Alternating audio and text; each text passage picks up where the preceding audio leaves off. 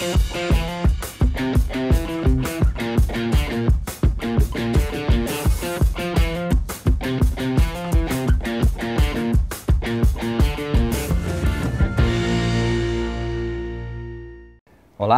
Giovanni Coutinho do Dinheirama com vocês para mais um episódio do Dinheirama Pitch.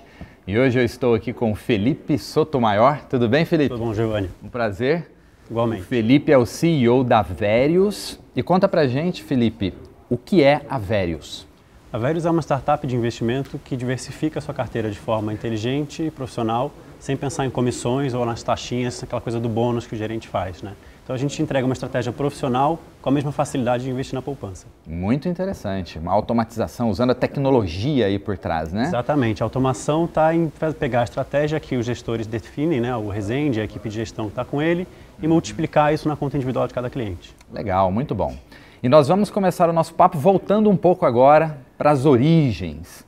Felipe, diz pra gente, como que é essa coisa de iniciar uma startup? É um, é um desejo que brota no coração das pessoas? É um plano que está dentro ali né, da evolução profissional de cada pessoa? Porque a gente percebe que hoje está tá um pouco uma, uma, uma, moda né, de startups. E tá. vocês que já estão bastante experientes aí com a Verius, né, passaram já por muitas etapas desse processo, é, obviamente que entendem como é a realidade das coisas. Conta pra gente um pouco é, disso. Você pegou, é? você pegou, bem no ponto que eu acredito, Giovanni. Assim, uhum. Hoje em dia está na moda e a startup é, é, hoje o que a banda era na década de 80. Todo mundo quer ter uma, né? Uhum. E, e, é um problema, porque as pessoas falam, ah, eu quero, eu quero surfar nessa moda, eu quero ter uma startup, quero montar uma fintech, que é outro Sim. termo que está na moda, né? Uh, porque eles estão olhando a história do Zuckerberg, da história de quem deu certo, uhum. sem entender ali uh, o sofrimento que, que, isso envolve. Né? Então a gente sempre fala, quando a pessoa fala, o que, que você recomenda para quem quer começar uma startup, eu, eu recomendo repensar. Uh, que você quer não deveria ser montar uma startup. A startup surge quando você tem um problema, tem uma coisa que você identificou que está errada, que você quer mudar no mundo e, obviamente, você vê que isso pode ser uma oportunidade de negócio, você monta a empresa como uma forma de mudar essa coisa que está errada. Opa, então é, A gente fala que se você quer montar uma startup, escolha um problema para chamar de seu. Opa, gostei dessa frase. É. Escolha é. um problema para chamar de seu. Olha aí que dica fantástica. É uma frase que também fala do foco, né? Você não monta uma startup para resolver um monte de coisas. Escolhe um problema para resolver bem resolvido. Uhum, excelente. E vamos entrar agora numa outra esfera importante. Né? A Veris, como uma empresa maior que é, vocês né, são compostos, são, é mais de uma pessoa, você tem sócios, né? Uhum. Como que é essa coisa de iniciar uma empresa e ter um sócio? Como que você... É, existe um, um, certo perfil que você precisa analisar? Tem muitas pessoas que, pelo senso comum, dizem que os sócios têm que se complementar. Isso é uma regra, não, não necessariamente. Como que é a experiência sua uhum. em termos de sociedade? É, com, com, certeza. Hoje a minha experiência é muito mais do que eu tenho conversado com outros fundadores e lido, né? mas eu devo, devo dizer que quem, na verdade, identificou o problema... Uhum né, quis mudá-lo e me chamou para fazer parte foi o Daniel Rezende, que é meu sócio. Uhum. Né? Então o Rezende é que já investia, a família dele já lidava com investimento no dia a dia. Uh, e ele me identificou como um perfil complementar ao dele, diferente ao dele, me chamou para ser sócio lá atrás. A gente não planejou montar uma startup, a gente montou, é, no início era, no início era uma consultoria focada num assunto. Uhum. Com o tempo a gente acabou se envolvendo com tecnologia como uma forma de ajudar a melhorar a forma de resolver esse problema. Criamos o Comparação de Fundos, que é um site que hoje é super conhecido. Hoje é uma ferramenta dentro do site da Veres, mas ainda é, é, a mesma ferramenta lá de trás. E, e, daí a gente foi trazendo outras pessoas com outros perfis que pudessem ajudar a gente em relação a isso. Legal, muito bom. Então, ah, e um detalhe, o Daniel também vai participar desse vídeo já já. A gente vai ter um segundo bloco com a participação do Daniel Rezende, muito bom. E essa sinergia entre vocês foi algo natural também? Vocês já se conheciam já antes? A gente estudou juntos, fizemos direito juntos na Legal. Faculdade de Direito da USP.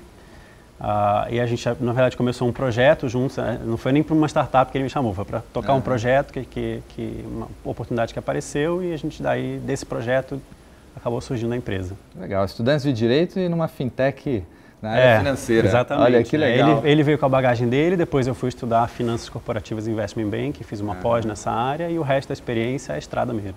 Que legal, muito bom. Queria entrar agora numa área já um pouco mais, mais interna dessas questões que a gente trata quando está montando uma empresa. Certo. Muitos, quando começam, eles, ter, eles, eles têm aquela, aquela dificuldade de equilibrar uma balança, que é fazer as coisas direito, uhum. porém com custos mais elevados. Ou fazer as coisas é, um pouco assim, utilizando métodos não muito ortodoxos, digamos assim, uhum. porém bastante baratos, né?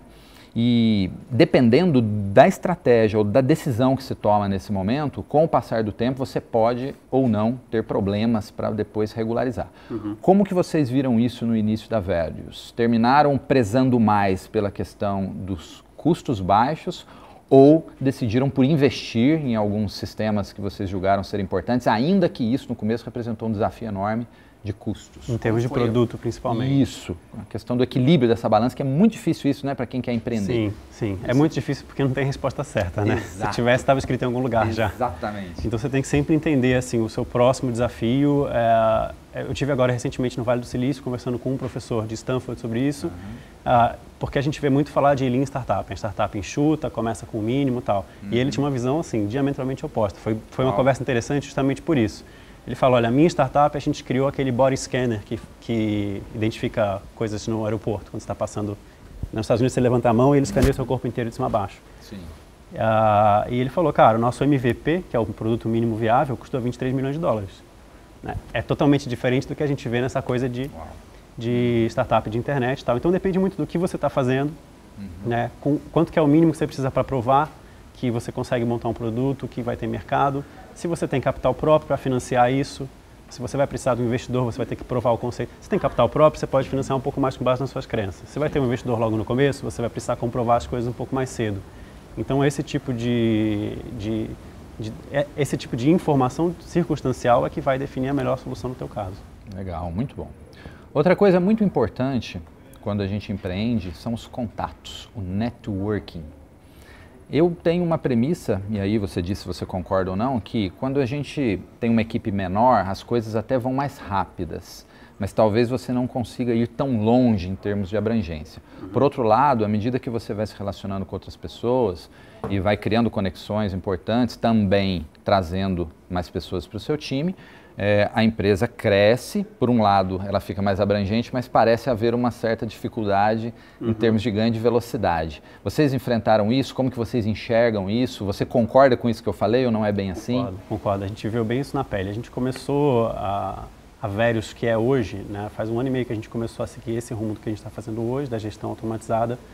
E nessa época a gente estava literalmente desenvolvendo num porão em perdizes, então uhum. desconectado de todo esse ambiente que a gente chama de ecossistema de startup, né? Isso pra gente, a gente tinha tido uma experiência ruim com fundos no começo, quis ficar afastado desse meio. Uhum. A, não existia essa moda do empreendedorismo ainda, né? Então é, a gente não via muita vantagem nisso. E há oito meses a gente mudou para o Cubo, que é o oposto. A gente agora está no meio de onde as coisas acontecem, fervilhando, tem um networking super intenso. Então, eu acho que assim, é, nem tanto ao céu, nem tanto à terra, né? Você uhum. tem que conseguir achar um equilíbrio. Então, uh, ficar isolado é ruim, você está perdendo diversas oportunidades de conexões, de coisas que podem acontecer por se expor e por conhecer as pessoas certas. Agora, também, networking pelo networking é perda uhum. de tempo. Sim. Então, você tem que começar a fazer uma certa curadoria, né? Eu quero conhecer quem. É uma outra experiência interessante. Conversei com um cara, falei, ah, estou querendo conhecer alguém com tal e tal perfil. Uhum. Um venture capitalist lá do Vale me respondeu, meus contatos são todos no LinkedIn, escolhe quem você quer falar, eu te conecto. Então assim, você tem que correr atrás, não é assim, ah, quero conhecer alguém com perfil tal. Faz o seu dever de casa e me avisa que eu te conecto. Construir esses relacionamentos, na verdade. Foi um tapa na cara de Imagino, leve, assim. imagino na hora o impacto, né? É, mas é uma, é uma questão de cultura mesmo, né? A gente Sim. saber o que a gente está perseguindo. E aí vai atrás com foco e precisão. E você falou uma coisa legal, essa questão cultural, porque o brasileiro tem uma maneira muito diferente, né, de ver essa coisa do relacionamento, né? E você como teve essas visitas, né, lá no Vale do Silício, ali o americano tem uma maneira americano e não só americano, na verdade, ele é um encontro, né, de, é. de todas as pessoas, né, ao redor do mundo e e aí você experimenta uma objetividade que eu percebo que o brasileiro tem uma Não certa Né, carência, né, dificuldade. Sim, sim. Legal, interessante. Aí a gente aprende a ser cirúrgico, né, nessa questão dos... É, até nos e-mails, né, a gente faz muito floreio para abrir, para encerrar, enfim, sim. a mensagem fica perdida ali no meio daquele... Curioso, é um grande aprendizado também, mais uma outra dica poderosa. É, você, você ser objetivo demais, você passa por rude, né, grosseiro, sim, mas sim. você também ficar floreando demais é muito ineficiente. Bacana. Agora, qual deve ser o foco de uma startup, no seu ponto de vista? É, tem que focar no início, em ter um mínimo produto viável, que ainda que não seja um produto que, que ofereça uma experiência tão legal assim para o usuário, né? ele, ele é viável, como o próprio nome uhum. diz, ou você pensa que não é bem assim, de repente você precisa já logo de cara causar uma primeira impressão muito boa em termos de usabilidade uhum. por parte do cliente para que você prenda ele ali já na sua base, para que ele também faça um grande trabalho para você em termos de divulgação uhum. e etc. Um, um, embora isso vá custar mais caro. Como, tá. como que é, foi para vocês essa balança aí? Tem momentos, né? Uhum. É, para variar, a resposta está no meio. O ótimo é. é inimigo do bom. Isso é fato. É, mas o que a gente vê muito é assim, você não deve tentar escalar antes de ter pelo menos uma galera que adora o que você está fazendo. Uhum. Então tudo bem, você vai assumir uma versão boa, você vai ter uns early adopters, até porque eles vão te ajudar a achar ótimo. Uma uhum. coisa é ótimo que está na sua cabeça, outra coisa é o feedback dos clientes de estou gostando, isso faz sentido, isso é útil para mim, isso me gera valor, isso elimina um problema meu. Uhum. Então você tem que ter umas pessoas tendo contato com o bom do que você tinha em mente, Sim. ao invés de ficar segurando aquilo por muito tempo para ter um ciclo de aprendizado. Agora, a hora que você, agora eu vou tentar escalar, vou investir em marketing, vou crescer. É o Dave McClure que fala, né? Não, tem, não tente trazer muita gente para sua base ou para fazer as pessoas falarem de você enquanto elas não falarem que você é ótimo, senão elas vão falar que seu produto é, é uma bosta. Então, oh, legal, então, legal. Bacana. Queria entrar um pouco agora na parte do recurso humano. Primeiro falando de vocês, né? Mais importante isso aí. Isso, principalmente vocês, os sócios, você e o Daniel e depois eu vou explorar um pouquinho mais a parte dos colaboradores. Aliás, você tá. pode até juntar as duas coisas, né? A gente soma isso já para você não, não perder o fio da meada na hora que você for dar opinião. Digamos assim, é, a gente sabe que o empreendedor ele trabalha muito. Todo mundo tem esse bom senso aí, né? Uhum. De saber que você precisa dedicar. Mas como que é isso na prática? É aquela coisa insana mesmo de várias noites acordadas, principalmente lá no início, você pensando lá atrás, né? A Vera já está com quantos anos, aliás? É, essa Velhos de hoje está com um ano e meio. Um ano e meio. É, o Rezende e eu, como sócios, estou empreendendo no mercado financeiro, a gente tem sete anos e meio Legal. de estrada. É. Então vocês estão nessa luta aí já há muito tempo.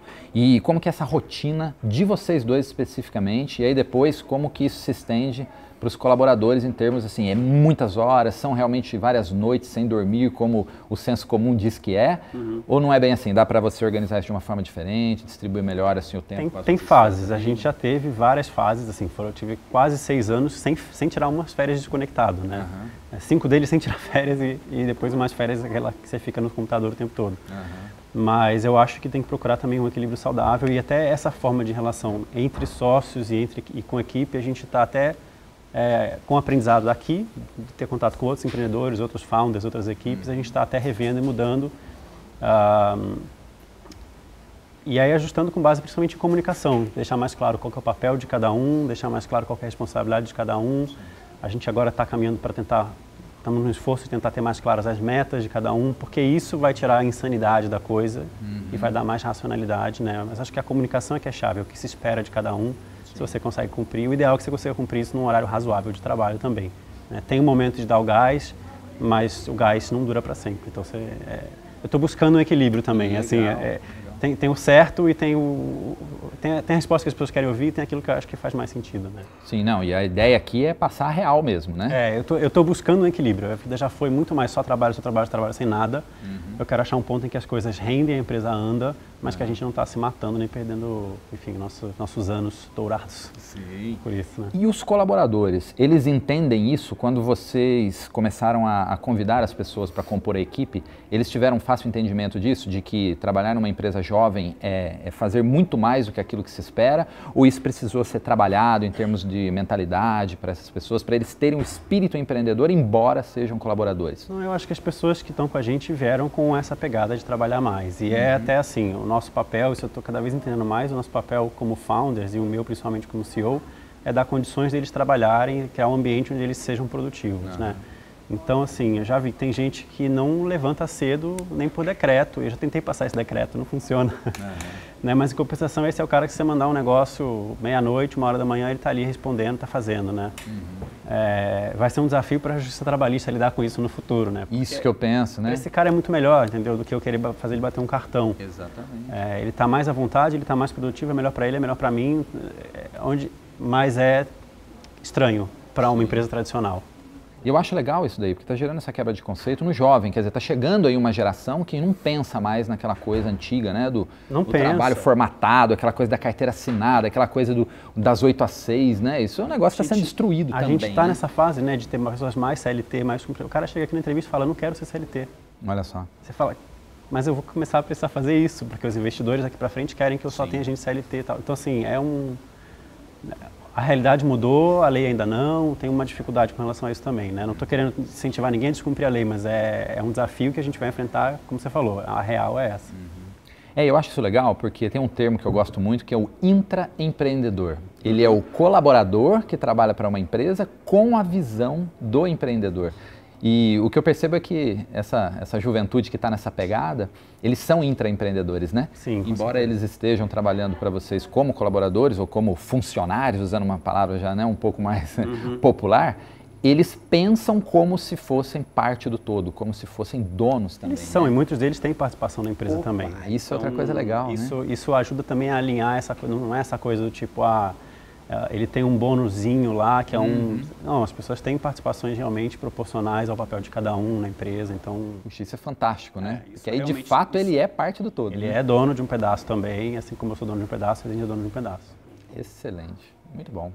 Muito legal esse nosso primeiro bloco, então. Legal. A gente vai bater um papo agora com o Daniel Rezende. Tá bom. Onde a gente vai continuar, entrar um pouquinho mais dentro ali do sistema da Verius, o problema que a Verius encontrou e tem resolvido para os seus clientes. Combinado. Legal. Muito obrigado. Até breve. Até mais, Felipe.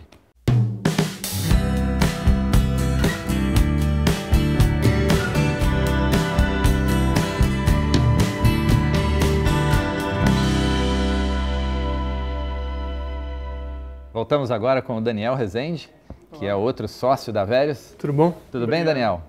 Fale mais pra gente como é que foi sua, o seu ingresso na Velhos, como que você conheceu o Felipe, como que tudo começou na história de vocês, a função que você exerce hoje como sócio aqui dentro da Velhos. Enfim, conta pra gente um pouco sobre você. Legal.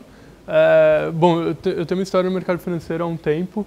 É, meu pai trabalhava numa empresa multinacional em, na década, no final da década de 90 ainda, eu era moleque, tinha uns lá, 15 e poucos anos, é, e mudou a gerência, a presidência da empresa, e ele falou, putz, eu vou rodar porque lá, os franceses não gostam da gente. E isso acabou acontecendo dois anos depois, e, e ele juntou um dinheiro e falou, tá, agora isso vai ter que durar para sempre a gente vai viver nisso. Quer dizer, ele flertava eventualmente em trabalhar uhum. em outros lugares, prestar, mas ele falou, talvez dê. Mas para o dinheiro durar para sempre, teria que ir atrás de finanças e entender como isso funcionava. Interessante. E ele me apresentou e falou, ó, funciona mais ou menos assim, e eu também não sei como funciona em detalhes, mas acho que seguir por esse caminho dá. E eu achei legal, era, sei lá, um, tava, eu estudava em escola técnica na época, então uhum. gostava de matemática, era um bom lugar para para começar a fazer conta e, e, tentar gerenciar aquilo. Interessante. Claro que a gente passou por diversas crises, então foi foi foi sério o negócio, uhum. principalmente que você tinha todo o futuro, então você oscila de meu Deus, não vai dar para talvez dê e, e, e consiga. E, e daí a evolução disso, de, de aprendizado no mercado financeiro, hoje virou um produto automatizado. Então foi um processo contínuo de como levar o dinheiro, fazer o dinheiro durar para sempre é, e agora fazendo isso em, em larga escala para um monte de gente. Interessantíssimo isso, porque isso está muito alinhado, inclusive, com os trabalhos de educação financeira que o Dinheirama tanto prega aí, né, para os leitores, né? Isso é muito legal. E você viveu isso na prática. Isso eu Sim. acho que é uma experiência que é o que coloca à prova né, todo o conhecimento teórico e etc., que a maioria das pessoas tem. Né? Não, muitos têm a ideia, muitos têm uhum. né, a teoria, mas na hora de provar, de colocar isso na vida real, a gente vê que a coisa é bem mais complexa. E não esqueça, ele comentou, o Daniel falou que passou por crises. Nem tudo são flores, né, Daniel? Elas são bem desagradáveis. É, você questiona se, se a estratégia está certa, se é realmente aquilo funciona, se Sim. você entendeu errado ou se todo mundo entendeu errado e, e a, a, crise não era esperada, mas eh, parece que elas acontecem frequentemente, vão acontecer de novo. E, mas você tocou num ponto que é interessante, a diferença da teoria e da prática. Uhum. É, não quer dizer que a teoria está errada, é, talvez algumas estejam, mas a teoria não aborda aspectos práticos, principalmente aspectos práticos que são detalhes. Uhum é, eles individualmente são detalhes, mas quando você soma todos os detalhes, vira o grosso do seu trabalho. Uhum. Então é muito legal você ler, entender todas as metodologias e como funciona, como adequar elas, mas quando você vai realmente investir na prática, você tem que ver o detalhe de como pagar juros, como que é a tributação desse ativo, é, dias corridos, é dias úteis, é, putz, esse aqui é mais longo, esse é mais curto, mas esse paga juros, esse é uma cesta que tem 50, mas é ponderado pela, pelo valor da empresa e não pelo volume de negócio. São tantos detalhes, tantos detalhes que na prática a gente passa muito mais tempo lidando com os problemas práticos, eles são muito mais difíceis, porque a teoria tem bastante gente discutindo, então eles apresentam qual é a vantagem, qual é a desvantagem, onde essa teoria é fraca, uhum. como você... Essa, essa parte já está mais bem resolvida. É, agora os detalhes não estão. Então, o, a gente tem a, a, metodologia já há um tempo montada e agora a boa parte do trabalho foi simplesmente polir as arestas. Tá, como que é o detalhe de pagamento de juros desse ativo? Ah, legal, então quando cair nisso tem que rodar. Ah, como que eu faço detalhe de custos operacionais, como que eu faço para minimizar isso? Muitas regrinhas, muitos detalhes. E isso é legal porque nós recebemos muitos e-mails dos leitores do Dinheirama que quando eles passam para um momento de investidores, eles caem num segundo problema, que é o seguinte, tenho, já, já estou aprendendo né, sobre vários produtos, só que o meu dia a dia não me permite fazer a gestão disso, porque Sim. tem uma rotina pesada também no trabalho principal, que é o que gera renda para ele, e ele tem uma dificuldade de fazer justamente essa gestão dentro de tantos produtos e opções que tem no mercado. E acho que aí entra em cheio uhum. o produto né, que vocês na Verius desenvolveram. Conta mais sobre isso, sobre essa questão do problema versus a solução que tem feito o sucesso aí dentro da Verius com os seus clientes. Legal.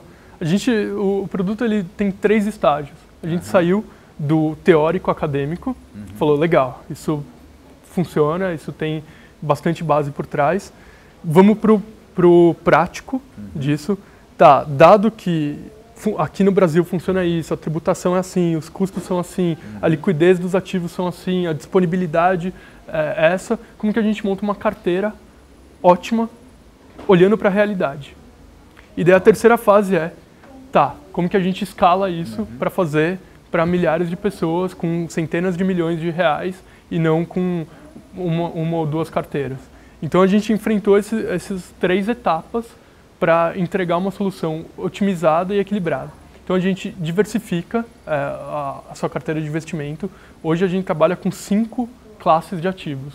Então a maior parte usando tesouro direto, a gente vai ter pós-fixado, inflação e pré-fixado. Uhum. Todo mundo pergunta qual que é melhor. O melhor é você estar tá diversificado entre eles. Legal. É, e principalmente olhando do ponto de vista tributário. Você pode até escolher o melhor agora. Melhor, Mas isso pode como, mudar, né? Como a tributação uhum. no Brasil ela caminha mais ou menos dois anos, as alíquotas caem, você não tem que escolher o melhor para agora. Você tem que escolher o melhor para dois anos. Que legal. Porque você tem que ficar o máximo parado. Uhum. Ficar mudando de, de ativo custa muito caro.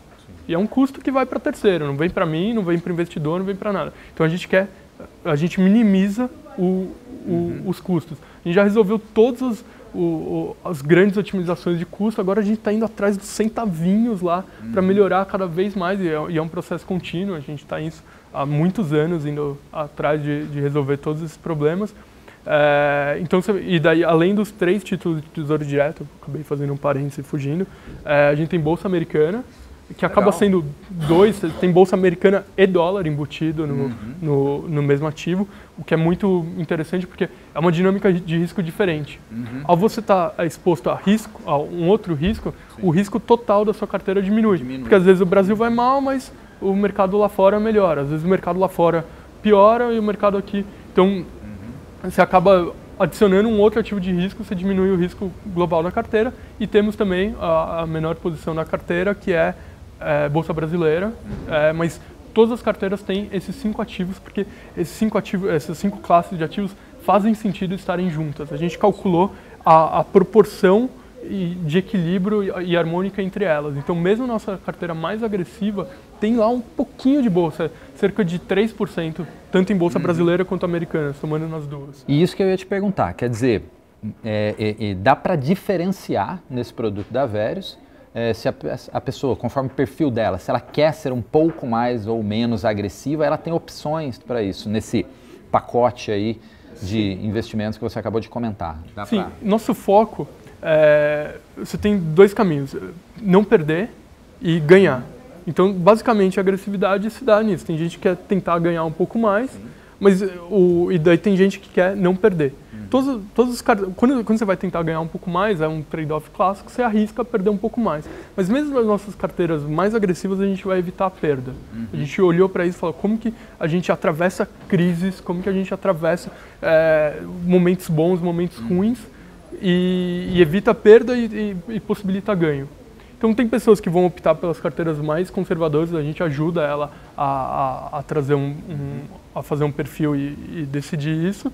E as que querem tentar ganhar um pouco mais, a gente também ajuda, mas mesmo essa a gente, a gente não vai nunca ser hiper agressivo, porque a gente sabe como que funciona isso em crise, o investidor não necessariamente está preparado e, e, no final das contas é o dinheiro que, que ele lutou da fonte de renda externa dele, do trabalho dele, da carreira dele, e, e ele não quer perder isso, ainda que seja tipo cinco anos deu certo e um ano deu errado, só que nesse ano ele perdeu um monte, que é o, o que acontece em vários locais no mercado financeiro. Legal. Funciona muito bem quando está tudo, tá tudo bem. Tudo estável, né? E quando uhum. tudo fica ruim, falou, ah, mas eu não sabia que podia acontecer isso. Pô, as crises acontecem, tem frequentemente.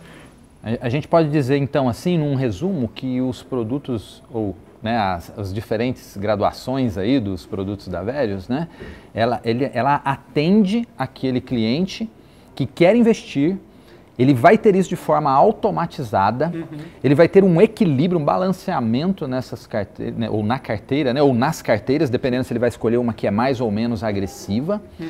e ele não vai ter que se preocupar justamente com a dificuldade de gestão, porque isso é feito tudo de forma automatizada, inclusive havendo um, um rebalanceamento constante, né? Sim. Isso está tá em constante observação, né, da parte de vocês, aquilo que está acontecendo no mercado, se tem que fazer um ajuste ou outro, isso vai sendo feito. É assim que funciona? O, a, gente, a gente olha para. Quando, quando, você vai comprar um tesouro direto, uhum. por exemplo, você tem diversos vencimentos. Vencimentos, tipos diferentes, indexados, pré, pós, isso. Sim. É interessante. Então, quando, quando, quando você monta uma carteira, uhum. é legal, você montou no dia 1.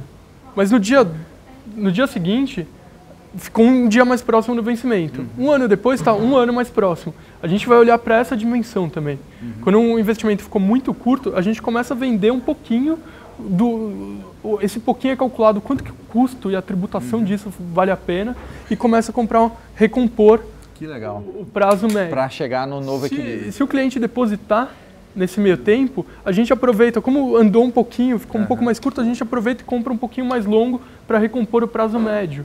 Então, essa, essa parte prática da história de, tá, eu, eu tenho um valor maior investido, só que agora eu vou depositar, sei lá, mil reais só, porque é o que sobrou no final do mês.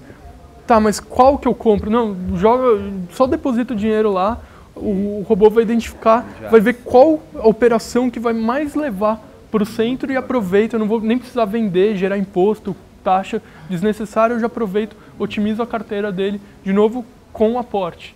Então, é, todos esses detalhezinhos de, putz, se eu vender agora, mas a alíquota vai cair daqui uns dias, então talvez seja melhor é, esperar uns dias e, e, comprar todos esses detalhezinhos a gente está olhando. Então, para o investidor, é legal que ele, ele, ele, pode, ele, ele pode investir o tempo de estudo dele, entender a parte teórica, a parte uhum. de comportamental. Putz, como faz o arredondamento dos juros. Aí o sistema esquece. resolve tudo isso, né? E o legal é que eu entendi que ele também é, otimiza os custos, né? Sim. né? As taxas. Sempre vocês vão conseguir taxas muito baratas, eu penso eu, muito menores do que fundos de investimento, por exemplo. Sim, esse, esse foi um, uma da, da vai, a comparação mais próxima do que a gente uhum. é, do, do, produto seria um fundo de investimento multimercado. Uhum. Então ele ele tem cinco mercados: pós-fixado, pré-fixado, inflação, bolsa brasileira e bolsa americana. Então ele é multimercado. Uhum. É, esses fundos são vendidos por aí com 2% de taxa de administração ao ano e 20% de performance. Uhum. A gente falou, tá, automatizando a gente consegue naturalmente fazer isso mais barato. Então nossa proposta é 0,95%, uhum. só que não é a receita da Verus, é o custo total Sim. da carteira. Então, todos os custos da carteira, custo de corretagem, custo de manutenção de conta da corretora, que nem, não é uhum. é da Verius, isso é de, do mercado. O custo da BMF Bovespa, é, onde são feitas as operações, Tudo onde ficam custodiadas, custodi, custo, custodiadas. Então, o custo da BMF Bovespa, onde está custodiadas as ações, tudo isso 0,95% ao ano. Se for, pensar, se for pensar no o que isso representa no longo prazo, é, o investimento é um processo de vida. Você pode ficar mudando, hora eu estou na gestora A, no banco B, no ativo C, né? mas é um processo que você mantém o dinheiro investido por muitos anos. Se for pensar no quão cumulativo é a diferença de taxa, é, em 10 anos, em 20 anos, em uma vida, é, no final isso dá uma parcela muito significativa do, do patrimônio e é um dinheiro Sim. que você vai ter disponível a mais no futuro, simplesmente pela redução. Então, a, a gente, a nosso benefício, ele vai sendo muito mais percebido com o tempo, Sim. porque no dia 1, um, tanto um fundo que cobra ter. 2% quanto a gente cobra 0,95, em um dia vai dar centavos de diferença. Mas no longo prazo ali a coisa faz muita diferença. Faz muita. E esse deixar o máximo parado possível, uhum. otimizando tributação, otimizando custo, isso potencializa ainda mais a, a, a, diferença com os anos. Legal. E tudo isso que é relativamente complexo com a simplicidade do operacional de se investir, por exemplo, uma poupança, né? Sim. É muito se você não quiser, do ponto de vista de quem utiliza, né? Se você não quiser entender, se quiser simplesmente depositar o dinheiro, uh, tem um site que você consegue ver quando você está ganhando, qual é a sua posição. Muito legal. E você não precisa fazer nada, você não precisa entender, você não precisa saber o que é uma NTNB. E Daniel, quero fazer a seguinte pergunta para você. Vocês em algum momento tiveram que fazer uma rodada né, com os investidores para captação de recursos. Como que foi isso? Horrível. Horrível. Gostei. Basicamente, você está sendo julgado por pessoas que têm recursos e você está atrás de recursos. Sim. Então elas estão te avaliando se vão entregar algo que, que elas lutaram para conquistar e somar e ao mesmo tempo avaliando se, se você tem capacidade de fazer aquilo, se seu produto seria uma coisa que o, os consumidores é, gostariam de ter, se seria um barato e um pouco de ele também não sabe exatamente o que tem que fazer, então ele fala, ah, eu não vou dar meu dinheiro para qualquer um, então eu vou dificultar, então não é um processo fácil, são várias reuniões, uma atrás da outra. Então, primeiro ele tem que entender o produto, ele tem que gostar de você, ele tem que ir com a sua cara. É, é uma coisa muito complexa e a gente nunca tinha feito isso, então a gente não sabia como fazia, então tinha toda a insegurança. Quer dizer, a gente ainda não sabe, apesar de ter feito isso duas vezes já. É, é uma experiência bem traumática, bem difícil e, muitas, e às vezes alia com, pô, seu sonho está em cima disso, eu preciso desse dinheiro para conseguir é, tocar minha vida. Muitas vezes suas contas estão dependendo desse, desse dinheiro, então torna uma, uma tarefa que você não pode falhar, então você tem que dar certo. Então é, foi de longe uma das partes mais traumáticas da, de empreender e construir uma empresa foi levantar o capital.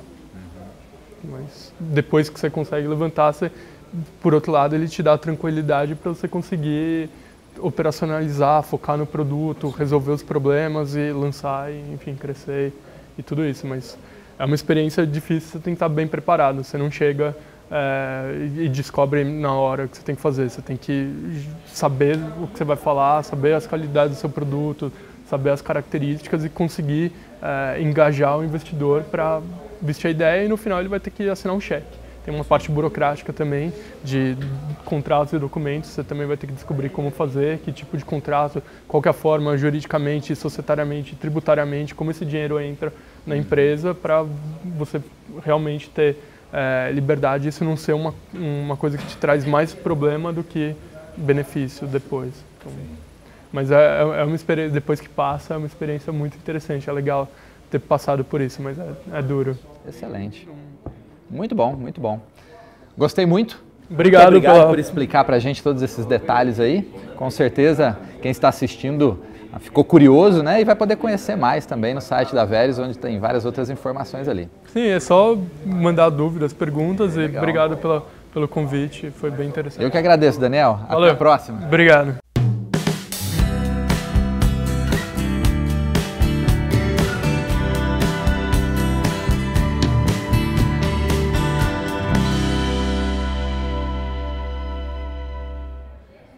E estamos de volta aqui agora com o Felipe para a pergunta que é a pergunta final do nosso programa, que se chama Dinheirama Pitch. Certo. Felipe, como é para você um pitch ideal? Vamos lá, um pitch ideal começa por um ponto que eu falei antes, fazer o dever de casa. Assim, é, como é que é o pitch para os investidores? Não existe um grupo os investidores, né? cada investidor é um investidor. Então começa com o dever de casa, você entender quem é esse cara, que, que apela para ele, em que tipo de empresa que ele investe, ver se você é adequado para ele, se ele é adequado para você, se ele te completa E aí o pitch ideal você tem que, sim, tem que ter paixão pelo que está fazendo, é o seu problema, né? então eu escolhi aquele problema para chamar de meu. Uhum. Apresentar esse problema, mostrar a sua solução, como ela resolve bem, como ela é melhor do que as soluções que estão aí no mercado. E aí passa para uma parte mais técnica de mostrar o tamanho de mercado, a oportunidade que realmente existe e tal, e deixar claro também o que você espera dele. Né? Então falar com o investidor, olha, espero de você um investimento de tanto e muitas vezes a questão da bagagem, do smart money, né? Hoje em dia é até difícil porque todo mundo fala que é smart money, né? Uhum. Então, mas você tem que saber o que você, que smarts você quer tirar desse cara, né? Eu estou atrás também do seu perfil que você entende disso, disso, disso. Eu vi que você participou disso, disso, disso. Porque eu acho que aí você fala realmente com a pessoa e não só com a carteira. Sim, é um investidor ele tem essa preocupação, né? Ele quer saber como o empreendedor também pensa, né? Como... É, e se você for ver o investidor hoje, ele não está nem sempre, a maioria deles não está buscando só a empresa. Depende, obviamente, do estágio, uhum. né? Mas ele está montando uma parceria com aquele empreendedor. Se essa empresa não der certo, é, vai ser na próxima e, e, você monta um relacionamento de longo prazo. Então é importante você ver a pessoa que está do outro lado também. Excelente. Tá Muitíssimo obrigado, Felipe. Foi ótimo. Obrigado você. Esse programa. Espero que você também tenha gostado bastante compartilhe com as pessoas, porque isso é um aprendizado riquíssimo. O Dinheirama Pitch mostra a real da vida do empreendedor, o que está por trás né, dos desafios de se criar uma empresa num ambiente relativamente hostil, né, como é o nosso aqui no Brasil. Né? Foi generoso, um ambiente bastante hostil. bastante hostil, né, Felipe? Tá bom, Giovanni, obrigado. Obrigado, Até valeu. A Até um a próxima. Tchau, tchau.